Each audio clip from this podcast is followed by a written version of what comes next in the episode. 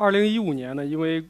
调岗的原因呢，我接手了院里的扶贫工作。在我第一次翻山越岭来到这个小山村的时候，我被这个贫困的景象呢惊呆了。我当时脑海里的第一个想法是，我是不是把领导得罪了？都把我发配来了。这一张照片是我第一次去村里时照的，在这个大约是一点四平方公里的这个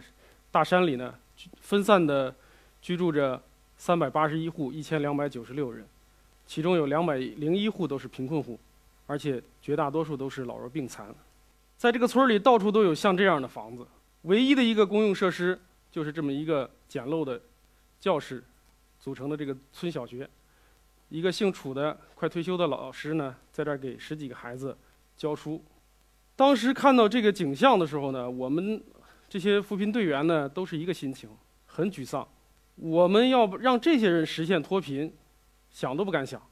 很多人呢就产生了一种想要退出的想法。一个偶然的事情呢，让我们改变了这种态度。二零一五年的这个六一儿童节呢，我买了一些书，带着队员们到村里去给这些孩子们慰问。当我们把这个书发到孩子们手里的时候，他们特别的开心，手不释卷，拿着一直在读。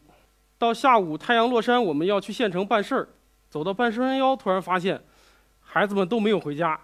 在山腰上那个山路边上排队等着我们。老远看到我们车来了，给我们招手，给我们敬少先队礼。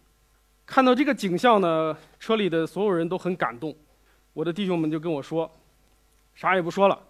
不为别的，就冲这些孩子，只要你干这一天，我们就一直跟着你干。”这个，就从那个时候开始，我们就有了一个共同的愿望。想要让这些大山里的孩子，不要再像他们父辈一样受这个贫困的折磨，我们想要给他们创造一个不一样的未来。我们这个村呢，属于陕西省安康市紫阳县，前面这条江呢，就是长江最大的支流汉江。作为这个南水北调中线工程最主要的一个水源保护地呢，紫阳呢，它虽然有丰富的矿产资源，但是不能开发，也不能。发展任何有可能对这个汉江产生污染的工业，或者是大规模的养殖，所以这个县呢就只能用人均不到半亩地的这个土地来发展种植业和第三产业。也因为这个发展受限制的原因呢，子阳一直都是陕西乃至全国深度贫困县。我们这个村子也同样面临着一样的问题，老百姓呢只能用这个退耕还林后剩下的一些。很有限的土地，来种一点玉米养家糊口，坐在这个绿水青山里头，穷了几十年，让这些老百姓呢磨平了自己的心气儿。但凡有点能力的呢，都迁出去了。扶贫攻坚，我和我的队友们捡了一个硬骨头，但是幸运的是，我们这些人都是学生物学专业，也懂得这个生态环境对于人类发展的重要性，所以要让这个村子脱贫这件事儿，就是还是要。用这个生态文明和循环经济的理念呢，从这个山里发掘一些一切可以利用的资源，来发展一些特色的农业产业。二零一五年开始，紫阳县呢开始大力的推广这个种茶，因为这个地方自古就产茶叶。但是种茶和种粮食不一样，它对于这个技术的要求很高，对于这个村里的老百姓来说是很困难，而且他们也觉得这个事儿太麻烦了，长期的这个。贫困呢，让他们这个思想呢比较怠惰，就是他们种茶叶呢，就是像种粮食一样，随便撒点化肥，你自己去长吧，长成什么样儿，顾得上了我就采一点儿，挣一块钱算一块钱。我们这个村里头，效益最好的茶园一亩一年大概能挣不到两千块钱，这个比南方的产茶区的这个平均的效益连三分之一都不到。所以我们就想从这个茶园改造先入手，通过技术的应用和科学的管理来提升它的效益。我们把我们的这些自主研发的这些生物菌肥、生防菌剂提供给这些农民的时候呢，他们并不能接受。第一是嫌麻烦，第二呢，他们觉得你们这些外来人搞事情跟玩儿一样，他对你不信任。所以我们。拿来的这个菌肥呢，有的人直接回家懒得用，就当垒猪圈了；还有的给他们发的这个新的茶苗呢，今天领了，第二天就拿到市集上卖了。这个好不容易请来一个专家给他做培训，结果这个人来了以后呢，领个纪念品，匆匆的就回家了。能耐心的听完这个讲座的寥寥无几。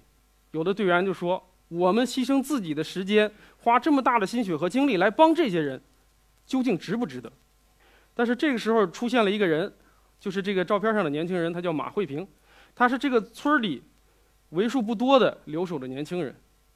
之所以留守，是因为他实在走不出去，因为他父母呢常年患病，妻子也是个盲人，还有两个嗷嗷待哺的孩子。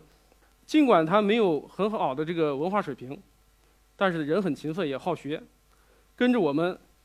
学习技术，主动的找我们要这些新产品呀这些东西来去维护他的茶园。当时我就在想，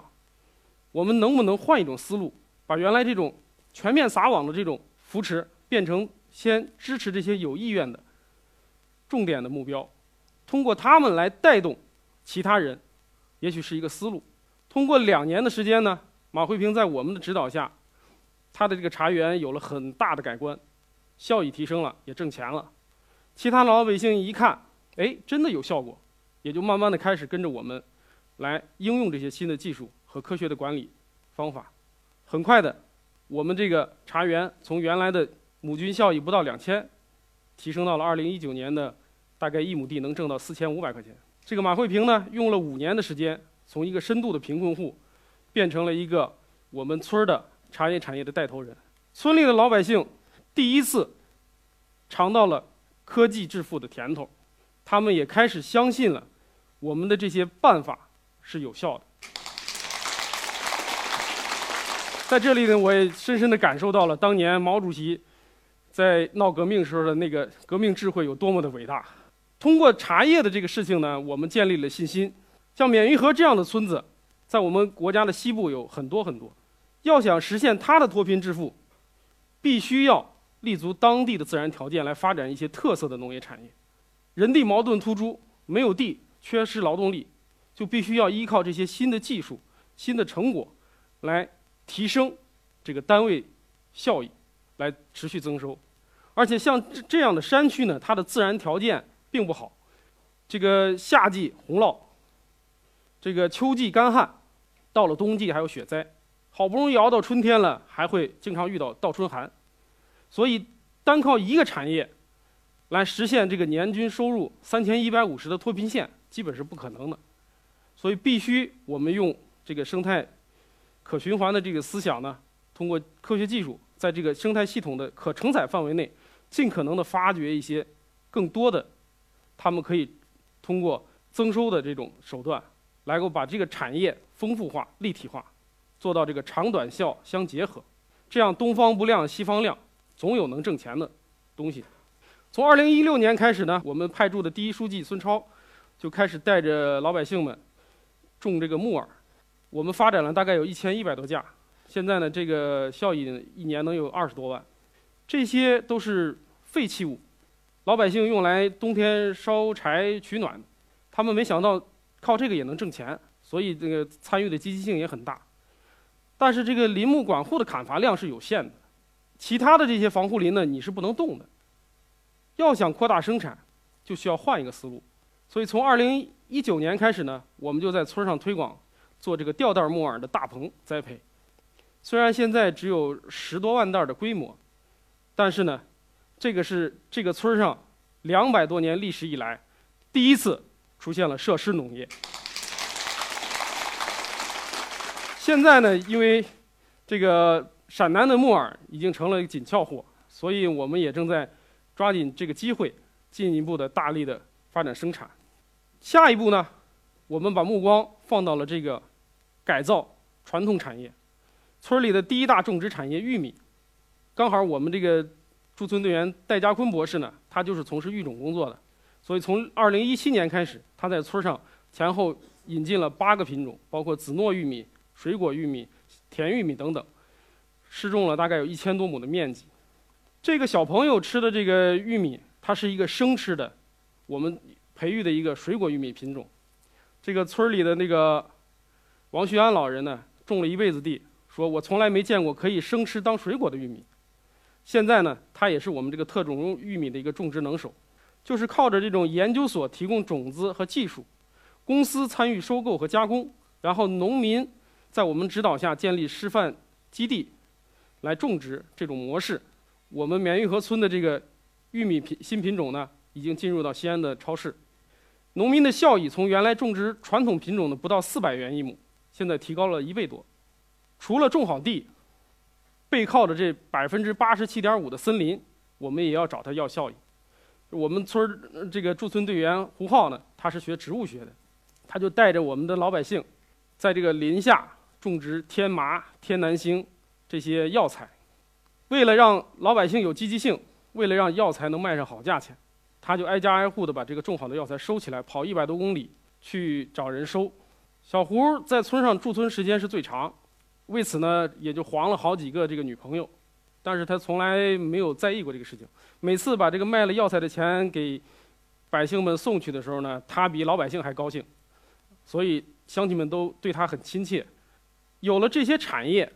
依托这个良好的生态环境，我们就有希望把这个立体化的这个产业呢，能做得更丰富。从2019年开始，我们这个扶贫队员王璐呢，靠着这个自己。人背肩扛，把我们中科院植物研究所开发的这个专利鸡舍和他们做的这个山地散养鸡的技术，推广到我们村的这个贫困户手中，带领着他们利用林地、坡地、房前屋后来去养土鸡。这个专利鸡舍的应用呢，实现了一个均匀分布，同时呢，有效的防控野兽，还能够具有这个半自动化饲喂的功能。大大的减少了劳动力的投入，同时提高了土鸡的这个成活率。我们村的因为环境好，这个土鸡的肉质也好，所以呢，这个销路也很好。一只土鸡的效益呢，大概能净挣一百多块钱。当年呢，我们发展了大概三千多只，直接脱贫的就有三十五户。二零一九年的十月，通过国家的考核，我们这个村子实现了达标，整村脱贫，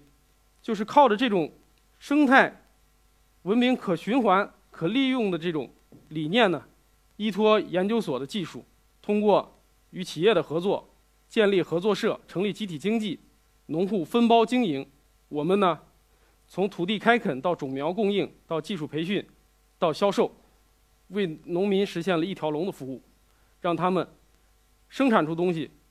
都能换成钱，靠着这个专家的指导，大户的牵头。以点带面的推广模式呢，六年我们一共推广了十二项新技术，引进了二十多个品种，成果的应用面积将近五千多亩，培训的人数呢超过了四千人次。二零一九年，我们村的这个贫困人口的人均收入，从二零一五年的不到一千五百元，提升到了人均超过六千元。这个。在我们的努力下，在科学发展观的指导下，在大家共同的奋斗下，终于这个绿水青山就变成了老百姓的金山银山。除了持续的让百姓增收，对于教育的帮扶，我们也一直很关注。之前呢，一直是持续的支持这个村小学的办学。到二零一八年，这个村小学撤并了以后呢，我们就成立了教育基金。扶持这些出去上学的大学生，绵玉河村呢，从没有大学生，到现在呢，有十八个学生已经在外面求学，今年呢，也有四个新学生已经入校。退休的那个楚老师就跟我说，绵玉河这几年能出大学生，我觉得是因为跟你们有关系，孩子们从你们的身上看到了这个知识和科技，真的能够改变自己的家乡。二零一九年呢，从村里呢，从外面回来了一个年轻人，在外面打工很多年，叫邓传波。他找到我们呢，就想让我们帮着他一起种羊肚菌。羊肚菌呢，是一种秦岭里野生的、具有很高的这个经济价值的一种菌类。这几年呢，随着这个技术的提高呢，人工栽培也可以实现了。但是它对于一个初学者来说，呃，技术难度要求有点高，而且它的前期投入很大。如果没有做得好的话，这个损失会很大。刚好呢，我本人是研究这个真菌的，所以就跟他一起来做这个事情。从这个大棚的修建，到土地整治消毒，到菌种的选育，到栽培，我们一起就做了。刚好今年的出菇的效果还不错，十亩大棚，它今年净收益能够大概有十五万元，这个收入呢，要顶上他两年在外打工的纯收益。最近他刚好就在村上开始发展。今年的这个种植，而且还想扩大规模。虽然他是第一个回村创业的人，但是我相信，会有越来越多的年轻人回到这片养育他的绿水青山中，去大展拳脚。六年时间呢，我们这个扶贫队前后一共有十二个人参与，时间最长的有六年，最短的也有一年。这里头呢，有四个博士，两个副研究员，平均年龄不到三十五岁，在单位呢都是科研骨干。但是他们愿意奉献自己的青春来到这乡村干这件事情。我经常在朋友圈里头发这些东西，然后有朋友就说：“你们这些人干这个事儿是不是有点大材小用了？”呃，我不这样认为。我觉得我们作为科研人员，把自己的这些成果应用到大地上，用我们实际的行动，让这些老百姓摆脱了贫困的困扰，让他们有了。追求幸福、奔小康的动力和愿望，同时我们也证明了一件事情，就是在习总书记的这个生态文明建设和循环经济的这个理念下，只要我们应用科学的发展观和这个好的技术，选对了项目，依托当地的条件呢，就能够让老百姓从绿水青山中找到效益。这样的成功。我们中国科学院在全国有五十七个点，都实现了脱贫，在全国各地还有很多的地方，也正在实现脱贫。所以，我觉得这个脱贫攻坚工程不必在我，但是成功一定有我。二零二零年就要结束了，我们的脱贫任务也完成了，但是我还不满足，因为我们国家的乡村振兴。已经开始，这条路还很长，还有很多的工作，还有需要我们大家去关注、去参与，用我们的知识，用我们的努力，让我们祖国大地上更多的绿水青山，变成当地老百姓致富的金山银山。谢谢大家。